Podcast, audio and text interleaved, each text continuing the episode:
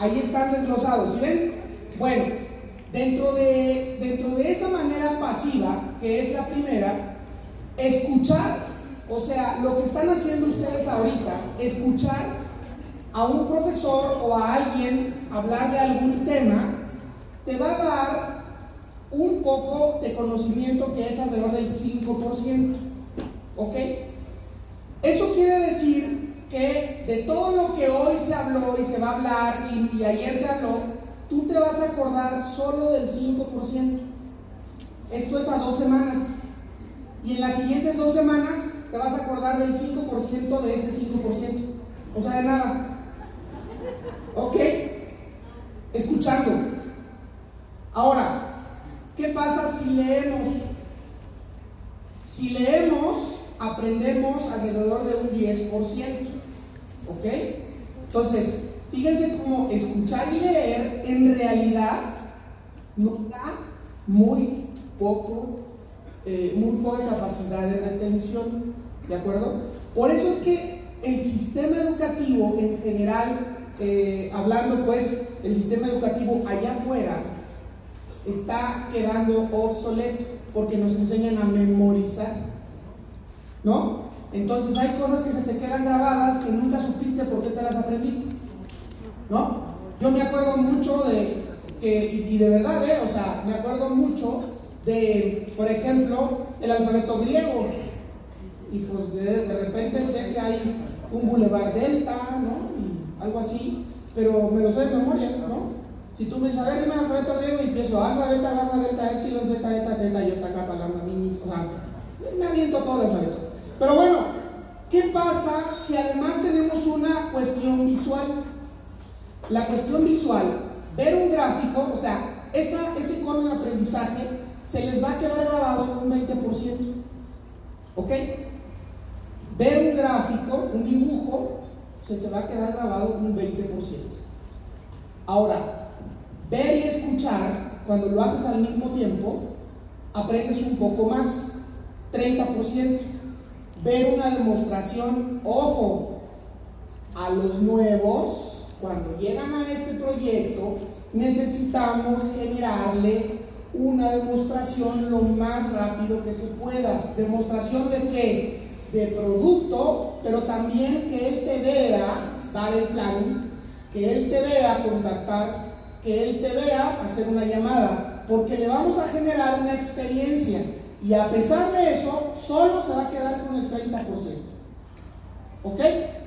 ¿Cómo es el cerebro de caprichoso, verdad? Es una computadora tremenda, pero finalmente, eh, si no la trabajamos, pues de repente se saturan sus RAMs de cosas que ni al caso, ¿verdad? Ahora, vamos a pasar a la actividad activa. ¿Sí? Eh, la actividad activa se divide en dos. Una actividad participativa, que es decir y discutir, discutir se refiere a debatir, o sea, no discutir necedades, ¿verdad? Debatir, tener una conversación con alguien debatiendo un tema, es tener más o menos un 50% de aprendizaje. Estos son estudios científicos, ¿eh? o sea, no estamos inventando cosas. Entonces, ¿Qué pasa cuando tú saliendo de esta convención te reúnes con tu equipo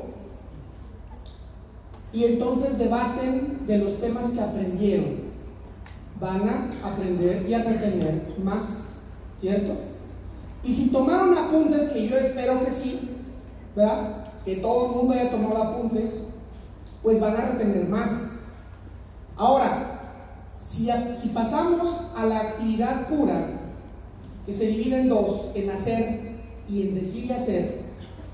Fíjense, hacer un 75%. O sea, quiere decir que mañana tienes que empezar a practicar todo lo aprendido. Mañana, porque de aquí a dos semanas, si no lo haces, no se te va a quedar mal. 75%.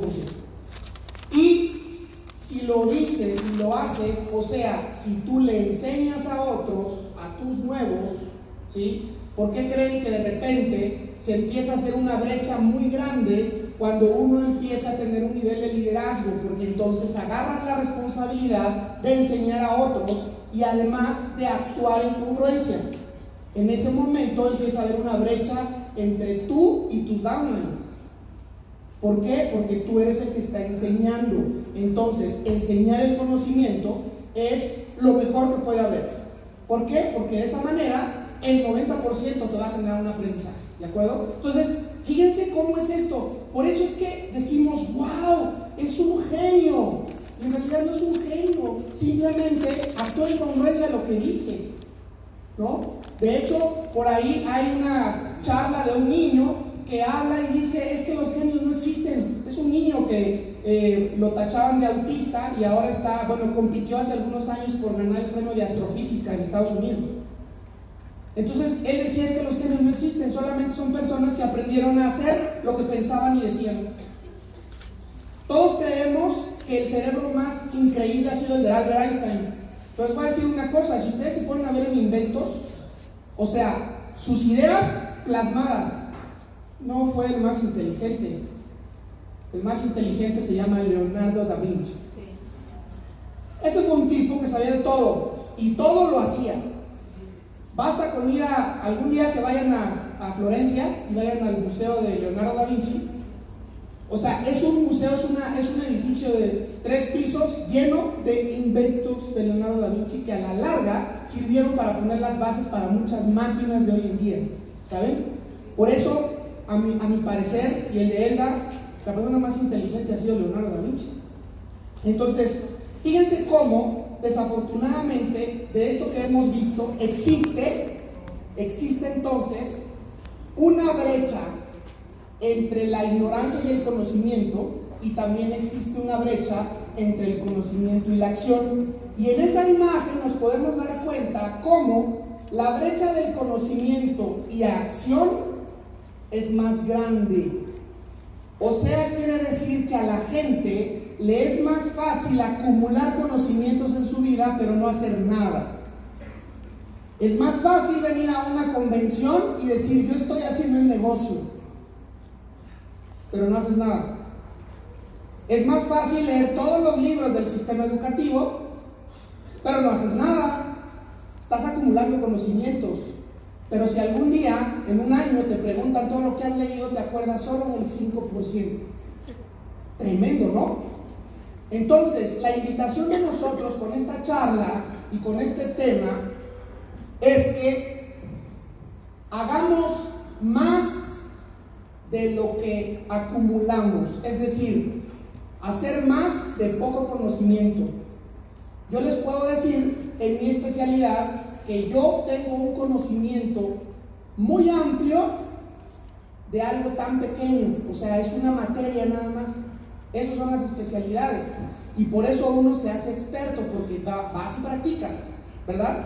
Pero así es como entonces el cerebro empieza a actuar. ¿De acuerdo? Entonces, yo espero que si no estaban anotando, pues por lo menos ahorita sí anoten y en su teléfono y todo, y si no tienen una libreta, pues asáltenle una hoja al que está al lado y empiecen a anotar, por favor. ¿Sale?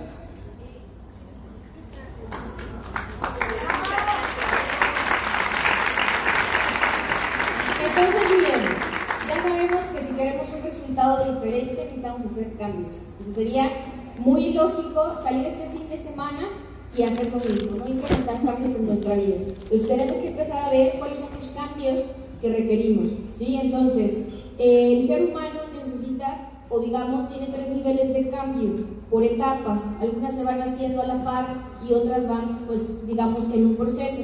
El primer cambio que necesitamos hacer es el cambio de conocimiento, después tenemos que hacer un cambio de actitud y después viene el cambio de comportamiento. Vamos a hablar de cada uno a detalle, pero vamos a poner, eh, bueno, pues aquí un video, ¿sí? Porque finalmente nosotros decidimos someternos a eso. Estuvimos dispuestos a tener conocimientos diferentes, a tener una actitud distinta y ejecutamos cambios en nuestro comportamiento, en el hacer. Y por eso es que dos años después calificamos. Y me gusta ponerles este video, sí, simplemente porque eh, no es lo mismo la percepción de uno que la percepción de los hijos. ¿sí? Y mucha gente siempre pregunta qué pensarán los hijos. ¿no? Y entonces, esta es una pequeña entrevista que se les hicieron a nuestros hijos después de la calificación de diamante. Entonces, quiero que escuchen la percepción de ellos. Sonido, Sonido por favor.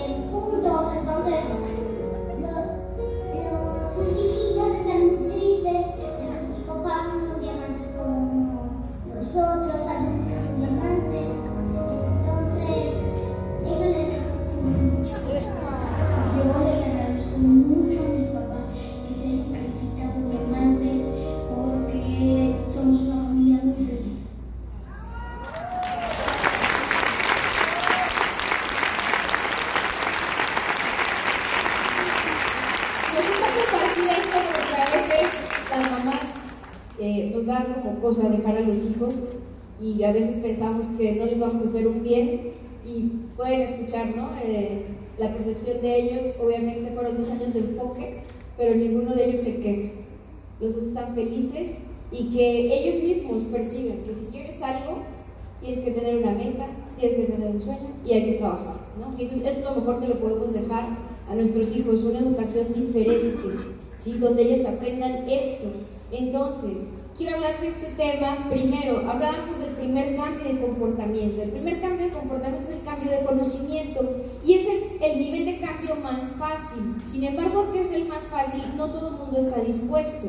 Es decir, cuando uno empieza el negocio, pues uno tiene que adquirir conocimientos diferentes. Les decíamos, nosotros pues ya habíamos estudiado pues los siete años de medicina, más los tres de mi especialidad, hubo también este, cuatro de la especialidad, dos de la subespecialidad, o sea, ya habíamos tenido un conocimiento, pero entiendes que aquí es diferente y hay que adquirir otros conocimientos. O sea, yo lo vi como cursar otra carrera. Y yo decía, pues una carrera de dos años hasta rápida, ¿va? Porque pues la mía fue muy larga. Entonces, nosotros decidimos adquirir un conocimiento diferente. Entonces desde ahí tienes que abrir tu mente para adquirir conocimientos distintos. Cuando tú tienes la casa llena y no permites que entre nueva información, pues no puedes hacer cambios. Entonces este es el primero porque a veces eh, para, para nosotros fue fácil conectarnos al sistema educativo porque estábamos dispuestos, pero hay gente que le cuesta trabajo entrar a este nivel de cambio, donde tienes que empezar a leer libros distintos, donde tienes que escuchar información diferente, los audios, donde tienes que venir a eventos como este. Es el primer nivel, o sea, apenas vamos a recibir información diferente. Para algunos otros que ya están conectados, se vuelve un problema, porque nos vamos al extremo, a la sobrecarga de información. Y entonces, ¿no? tenemos que tener un equilibrio. O sea, no es decir, entonces sí o no. Sí, sí hay que aprender. O sea, yo me acuerdo que cuando nosotros empezamos, pues no sabíamos nada de nutrición ni de nada, en realidad, ¿no? O sea, no sabíamos del negocio, no sabíamos los básicos, nada. Y entonces tocó empezar a aprender. Y uno empieza a decidir aprender. Entonces yo dije, yo quiero empezar a aprender nutrición, porque siento que por, ahí podemos explotar nuestra profesión aún más. Y entonces nos pusimos a estudiar Nutriland y empezamos a estudiar los productos. Como les decía, no conocíamos qué era la rodiola, qué era la cojos, no conocíamos los suplementos. Y nos tocó estudiar. Estábamos en este nivel y había que estudiar, hacer notas, estudiar el producto y después tomártelo y ver cómo funciona, te aprendes cómo se toma y después lo puedes recomendar. Y entonces a mí me parece inconcebible que la gente tenga un año y todavía se va preguntando para qué sirve la rodiola. O sea, dices, o sea, cuando estás nuevo está bien, o sea, pero ¿cómo puede pasar un año o dos años y no te pones en este nivel de conocimiento de decir, tengo que aprender? Entonces, la recomendación es que decidas aprender por pasos, o sea, y empiezas a saturarte de un tema. Esta semana voy a aprender todo del calcio, ¿no? O esta semana, no sé, a mí no soy tan bueno en el seguimiento, esta semana voy a aprender ese paso del patrón del éxito, cómo hacer un buen seguimiento y me voy a escuchar todos los audios de seguimiento, me voy a acercar a mi mentor y le voy a preguntar cuáles son sus consejos para realizar un seguimiento y después voy y lo hago. Y entonces así genero un aprendizaje, porque entonces si no, ¿cuál es el problema? para, poder avanzar al siguiente nivel de cambio, la sobrecarga de información. ¿Qué, ¿Qué es más fácil? Es más fácil, en lugar de aterrizar un conocimiento, adquirir otro. Y entonces decimos, no, es que todavía necesito leer un libro más. Es que necesito escuchar más audios, necesito otra convención, necesito más información. Y entonces a veces nos pasa que pareciera que nos estamos entrenando para saber y no para hacer. Y entonces empezamos a leer y a leer y a leer y a leer y leo más, estoy en mi proceso, es que trabajar en mí mismo y sigo leyendo y sigo leyendo. Y eso no es aprender, eso es acumular información en tu cerebro y nos da una saturación cerebral. Porque entonces el problema ahora no es la falta de información, ya lo decíamos varios, ¿no? Ahorita estamos en una época en donde hay un exceso de información y el problema es que hay tanta que a veces dices, híjole, pues cuál, ¿no? O sea, tú te metes al INA y también hay muchísimos audios y dices, ¿cuál escucho? ¿No? Y hay un montón de libros y dices, ¿cuál leo? ¿No? Y entonces ahí hay una sobrecarga y si a eso le agregamos que de repente vienen modas, ¿no? Que dices, me quiero enfocar a calificar, pero estamos estudiando los chakras y cómo alinear los centros de energía. No digo que eso sea malo, pero para lo que quieres ahorita, que es calificar y avanzar, eso en este momento no te sirve. Ahorita tienes que ser muy selectivo con la información que vas a querer aprender para que realmente sea un conocimiento dirigido a lo que realmente quieres. Entonces evita sobresaturarte de muchos temas, ¿sí? Porque si quieres aquí y allá, y allá, o sea, a veces sabes de todo, pero a la vez de nada. ¿sí? Entonces uno tiene que acercarse a su mentor y decir, a ver, voy a salir y voy a implementar cambios. A mí me cuesta mucho trabajo la parte de relacionarme con la gente. ¿En dónde tiene que estar enfoque? En mejorar las relaciones. ¿Por qué? Porque si no resuelves esa parte no se va a poder.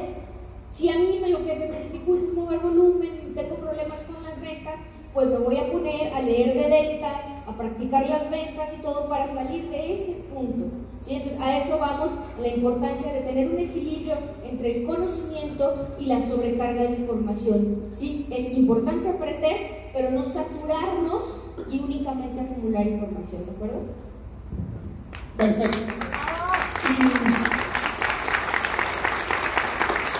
bueno, el segundo nivel de cambio es en la actitud. La actitud, su enemigo, es el filtrado negativo. ¿Y qué es la actitud? Porque de repente todo el mundo habla de actitud.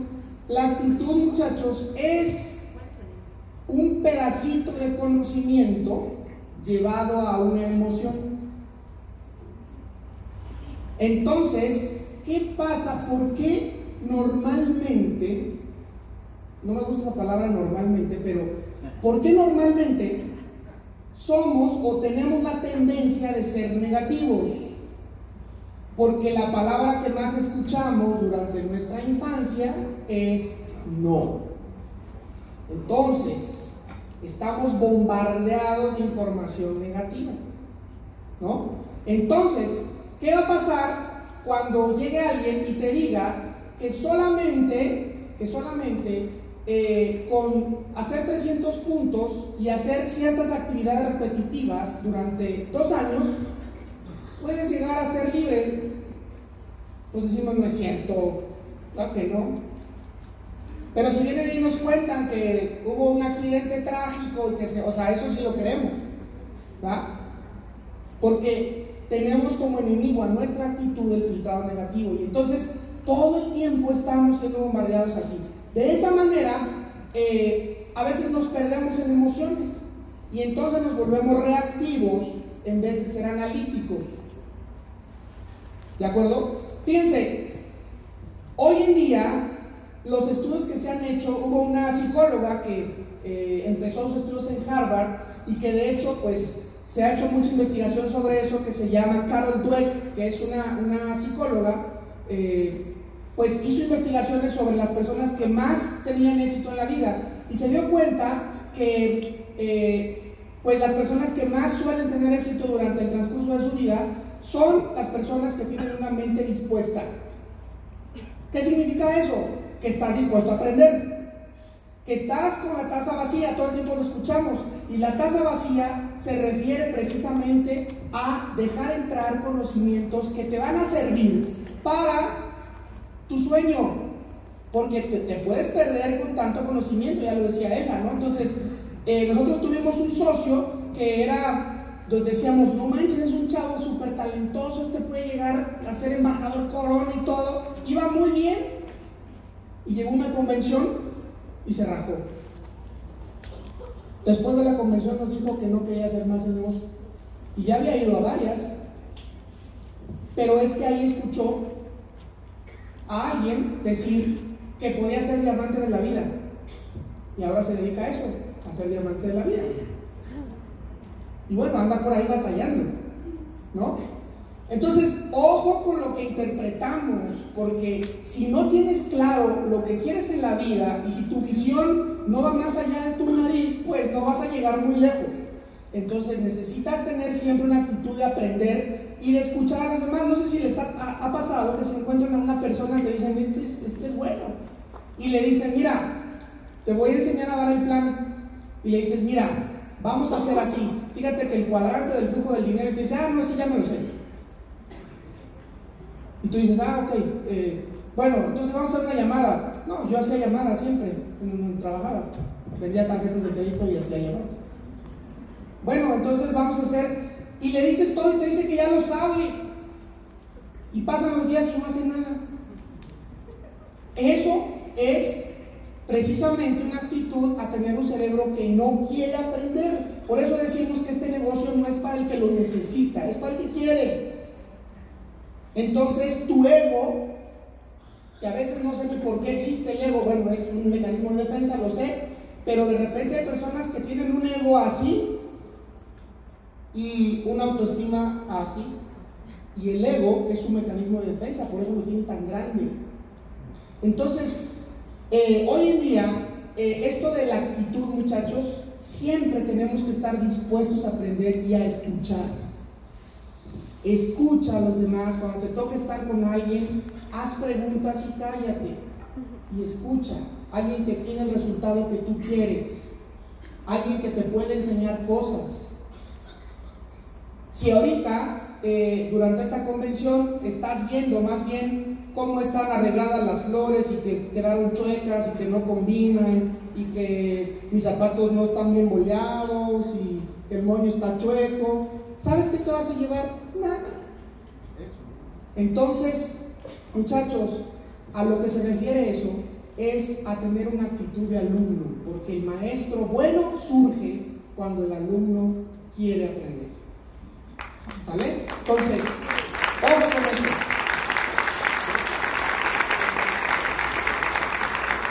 Y llegamos al tercer nivel de cambio, que es el cambio de comportamiento, que es el más difícil, porque ahí requiere un esfuerzo mucho más importante que los otros niveles de cambio. ¿sí? Y que finalmente el objetivo de, de adquirir conocimientos es este, cambiar nuestros comportamientos, tener acciones diferentes. Ese es el verdadero objetivo de empezar a leer y de empezar a escuchar información diferente. Entonces, ¿por qué cuesta tanto trabajo? Pues porque es difícil, si tú ya haces algo por muchos años, ¿sí? ya en, tu mismo cerebro se forma como un patrón mental y entonces ya llevas por años haciendo algo y cambiarlo, hacerlo de una manera diferente cuesta mucho trabajo. Implementar un hábito nuevo cuesta trabajo, o sea, no es sencillo porque hay que cambiar algunas cosas que hacías por otras y no es fácil y se siente uno raro e incómodo, ¿sí? Vamos a hacer, por ejemplo, un ejercicio. Me gustaría que en este momento todo el mundo cruce sus brazos. Crucen de brazos todos, por favor. Todos, por favor, ayúdenme, recuperen, crucen sus brazos, sirven que se desentumen. ¿Sí? Bien. Ahora, crucenlos al revés.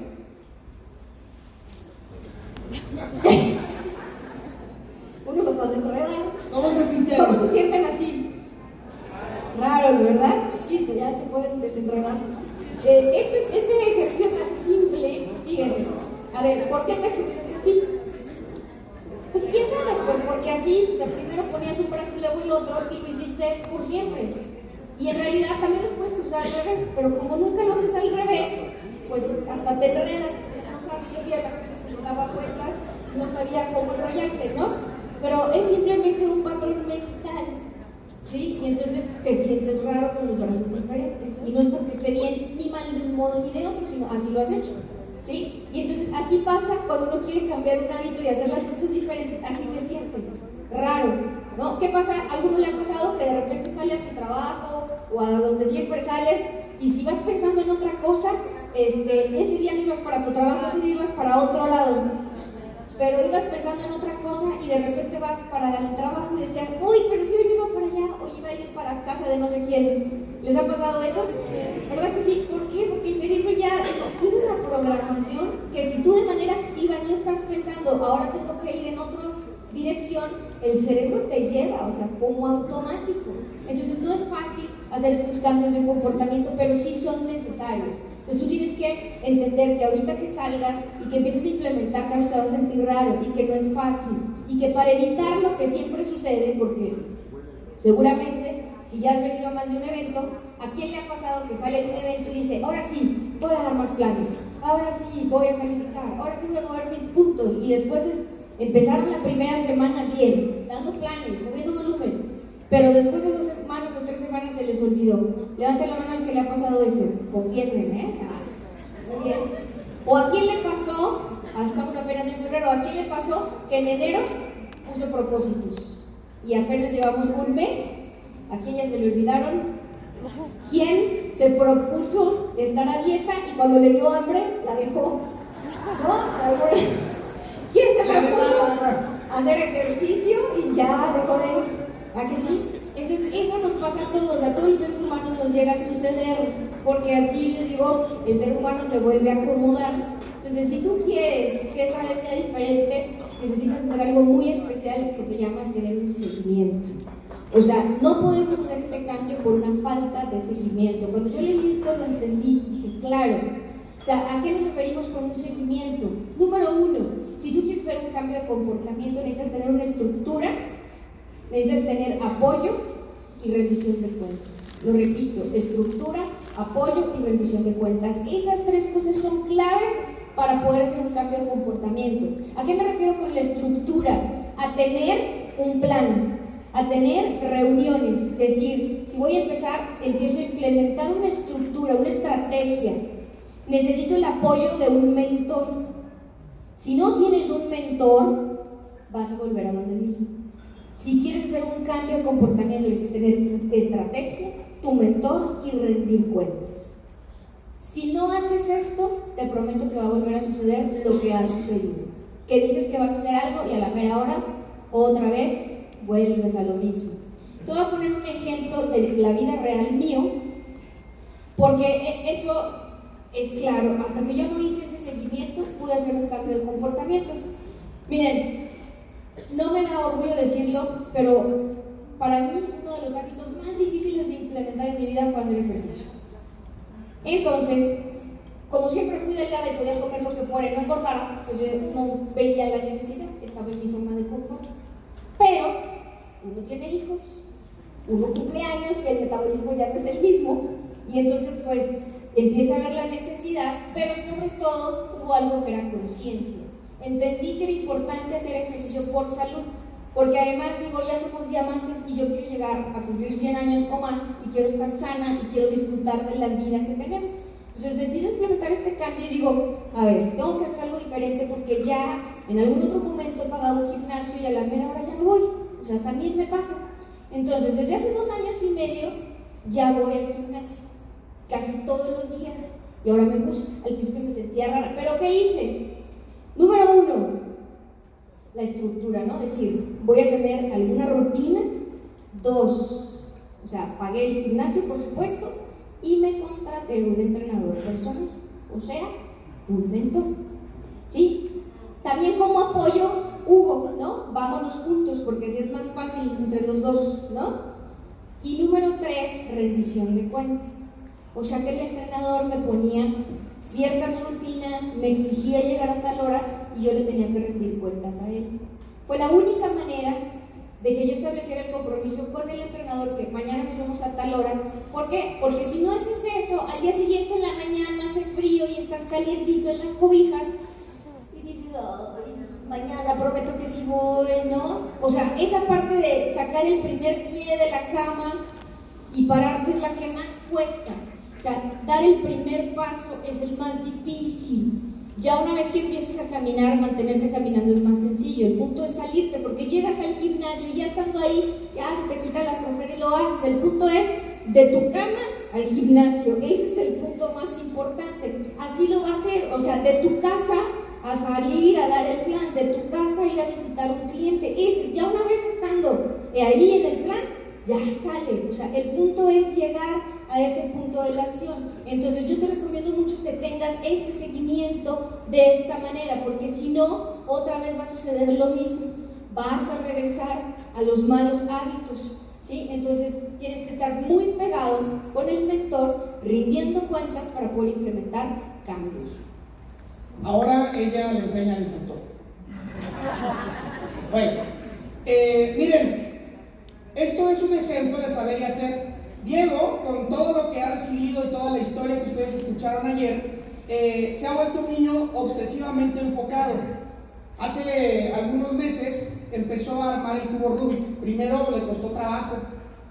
Dijo, ¿sabes qué, papi? Todo está en YouTube. Y se metió a ver técnicas de armado del cubo Rubik. ¿Sí? Primero lo armó en 10 minutos, ahora lo arma en menos de un minuto. Y es que dice que ahora va a ver la técnica japonesa de armarlo en 10 segundos. ¿Saben? Entonces, él con todo lo que ha aprendido se ha puesto metas porque ha visto cambios. Y ese es un ejemplo de saber y hacer. Diego lee un libro por mes. El año, el año pasado leyó 10, le faltó un poco a la meta. ¿Sí? Ahí le tomé una foto leyendo pues uno de los mejores libros, ¿verdad? Entonces, les voy a pasar un video chiquitito, porque Diego sabe cuál es el salario promedio en México y tiene un espíritu emprendedor. ¿Y se acuerdan que les platicaba yo de las ventas ayer? que nosotros lo veíamos como algo difícil. Quiero que escuchen esto, tenemos sonido, va. Hola, soy Diego, hijo de Nayu, tengo 11 años de edad. Hoy en un evento de mi escuela, un bazar, fui a ayudar a mis papás, ellos vendieron a mi home, yo llevé excess fríos y blisters y en 3 horas vendí 19 excess y 4 refrescantes bucales. Mi técnica fue ir y con una hielera y decir vendo refrescos sin azúcar frío. Y este, pues yo creo que la neta sí es una gran oportunidad, porque en tres horas yo gané 400 pesos. Y esto lo hiciera diario, en 10 días me ganaría 4 mil y en un mes me ganaría 12 mil. Solo por vender refrescos, sin azúcar. Hoy de utilidad me quedaron 400 pesos. Este, y pues sí es una gran oportunidad, aprovecho. Digo, Bien, es que de verdad a veces uno se complica tanto, ¿cómo le hago para vender? ¿no? Y de verdad, mira, eso es algo que nosotros le queremos enseñar a nuestros hijos, porque a nosotros, nuestros papás, bueno, a Hugo sí fue como un poco más emprendedor, pero en mi casa, a mí nunca me dejaron trabajar, o sea, yo fui como la princesita de la casa, y no, no trabajes nada, aquí está todo, a mí me dieron todo, y lo agradezco, pero a veces no es lo mejor, porque no sabíamos una habilidad básica para ser empresario que es vender. No todos los vendedores son empresarios, pero todo empresario debe de saber vender. O sea, a mí me interesa que mis hijos no estén peleados con las ventas. A mí me interesa que ellos desde pequeños sepan que el día que quieran tener dinero, hay un de productos en la casa y ellos pueden agarrar el que quieran y lo pueden salir a vender. Esa vez mis dos hijos estaban vendiendo porque era, fue en noviembre, nos íbamos a ir a Disney. Y entonces decían, que querían comprar sabe cuántas cosas. Y yo les dije, yo solamente les voy a dar cierta cantidad de dólares. Si quieren comprar más, empiezan a ahorrar. Porque así somos. O sea, podemos darle las cosas sí. Quería comprarse unos AirPods, nueva generación o no sé qué, ahorrar. ¿Por qué? Porque si le damos todo, un día no vamos a estar. Y él tiene que estar preparado para la vida. Entonces es importante. Entonces, ¿quieres allá? Y entonces él dice, cuando no tiene una meta, pues no vende. Igual que aquí. Pero cuando quiere comprar algo, sale y se pone a vender. Y entonces, yo digo, ¿cuántas personas no serían más felices con 12 mil extras en el? Es más, hay personas que no los ven. Y él lo dijo. O sea, en tres horas vendí 19 extras y 4 refrescantes bucales. Y es un niño. Y no tiene la necesidad. Si tú tuvieras la necesidad, ¿no? Ayer decía Hugo, saca lo que ganas por hora. Hay gente que no gana eso por hora. ¿No? Entonces, necesitamos aprovechar el negocio y hacer esto, el poder de la repetición. O sea, aquí no toca más que hacer y hacer y hacer, ojo, pero hay que tener algo dirigido, porque la práctica no te lleva a la perfección. Tú puedes hacer algo mal hecho por 20 años y eso no hace que aprendas. Entonces, el chiste es aprender, tener una retroalimentación, cambiar y volverlo a hacer. Y entonces tener otra vez una realimentación, cambiar y volverlo a hacer. Porque hay gente que puede estar haciendo lo mismo por 20 años, lo hace perfectamente mal. Entonces la práctica no lleva a la perfección, entonces ojo nada más con eso, siempre hay que estarlo cambiando. Y hay otro switch que debemos estar prendiendo y apagando constantemente y que debemos de dejarlo en la parte del liderazgo. ¿Sí? Esta parte del victimismo necesitamos dejarla a un lado. Hay mucha gente que entra en este modo de victimizarse, de quejarse. Y yo te quiero decir que si tú quieres alcanzar el éxito, nunca va a ser sobre una, un cimiento de excusas ¿sí? o de quejas. Cada vez que tú pones una excusa o te justificas, estás limitando tu potencial y estás limitando tus resultados. Entonces, si quieres tener éxito, deja de quejarte. Ah, enciende tu modo de liderazgo y de resolver. Hay mucha gente, de verdad no hay peor cosa que los quejosos. De todo se quejan. Llegan y es que no me gustó el salón, estaba muy chiquito, el aire no servía, el calor. ¿Les ha pasado de repente? Nada más nos pasa nosotros. Y entonces dices, no puedes estar con esa actitud si quieres llegar a crecer. No quiere decir que ahora tengas que estar de acuerdo en todo Quiere decir que si a ti no te parece algo, tú vas a buscar una propuesta. Entonces no se vale llegar y decir, es que no me gustó el salón. Eso es una queja. a decir, ¿sabes qué, Diamante? Considero que el salón está pequeño y que podríamos estar más cómodos en otro salón. Investigué estos tres salones, tengo estas cotizaciones, ¿qué te parece la propuesta? Eso es diferente. Entonces, si no vas a dar una propuesta, no te quejes, por favor. Tienes que aprender a resolver y si no, calladito se ve uno más bonito. ¿Por qué? Porque diciendo las quejas nada más contaminamos. Recuerden que todo el tiempo estamos influenciando a alguien y todo el tiempo estamos siendo influenciados por alguien. Tú no quieres ser el quejoso del grupo y que la gente diga, oye, viene el que siempre se queja. Porque nadie quiere estar cerca de la gente que viene a soltar cosas negativas. La gente queremos estar cerca de la gente que siempre es propositiva, proactiva, que te llena de energía y tú tienes que ser esa persona. Entonces apaga tu modo víctima, como dice el meme, y enciende el modo liderazgo. Y bueno, terminamos, terminamos con esto. Miren, la cultura de exigencia, la calidad, escuchen bien, la calidad de vida de un hombre es directamente proporcional a su compromiso con la excelencia. Frase de Vince Lombardi, me la sé de memoria. Y es porque uno tiene que aprender a dar el máximo. La calidad de vida de un hombre es directamente proporcional a su compromiso con la excelencia. Entonces, Vince Lombardi. Entonces, una cultura de autoexigencia es lo mejor que podemos hacer. Una cultura de autoexigencia dirigida con un propósito de vida, con una meta, con una cultura de compromiso con las personas que quieres, que amas, con tu equipo. Fomenta la comunicación, sé congruente con tus palabras y gánate la confianza de las personas y poco a poco vas a ir avanzando y te vas a sentir más satisfecho, más pleno. ¿Por qué? Porque Dios te dio a ti una gran cualidad que es el libre albedrío. Y cada quien decide a dónde quiere ir, pero tú has decidido, de repente todos decidimos hacernos esclavos de nosotros mismos.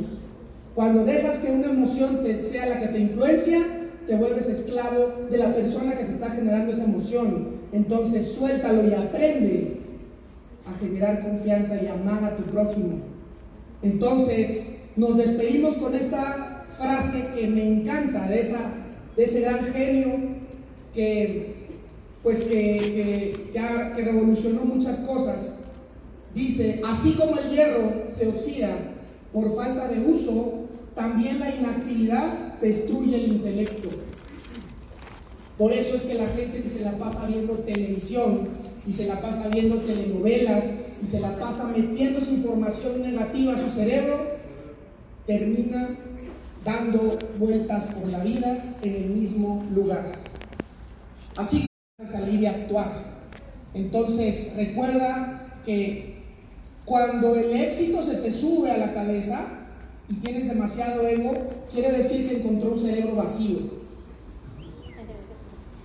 Nunca dejes que el éxito se te suba la cabeza ni que el fracaso te llegue al corazón. Muchas gracias. De verdad, nos vamos felices de haber estado con ustedes. Gracias. gracias.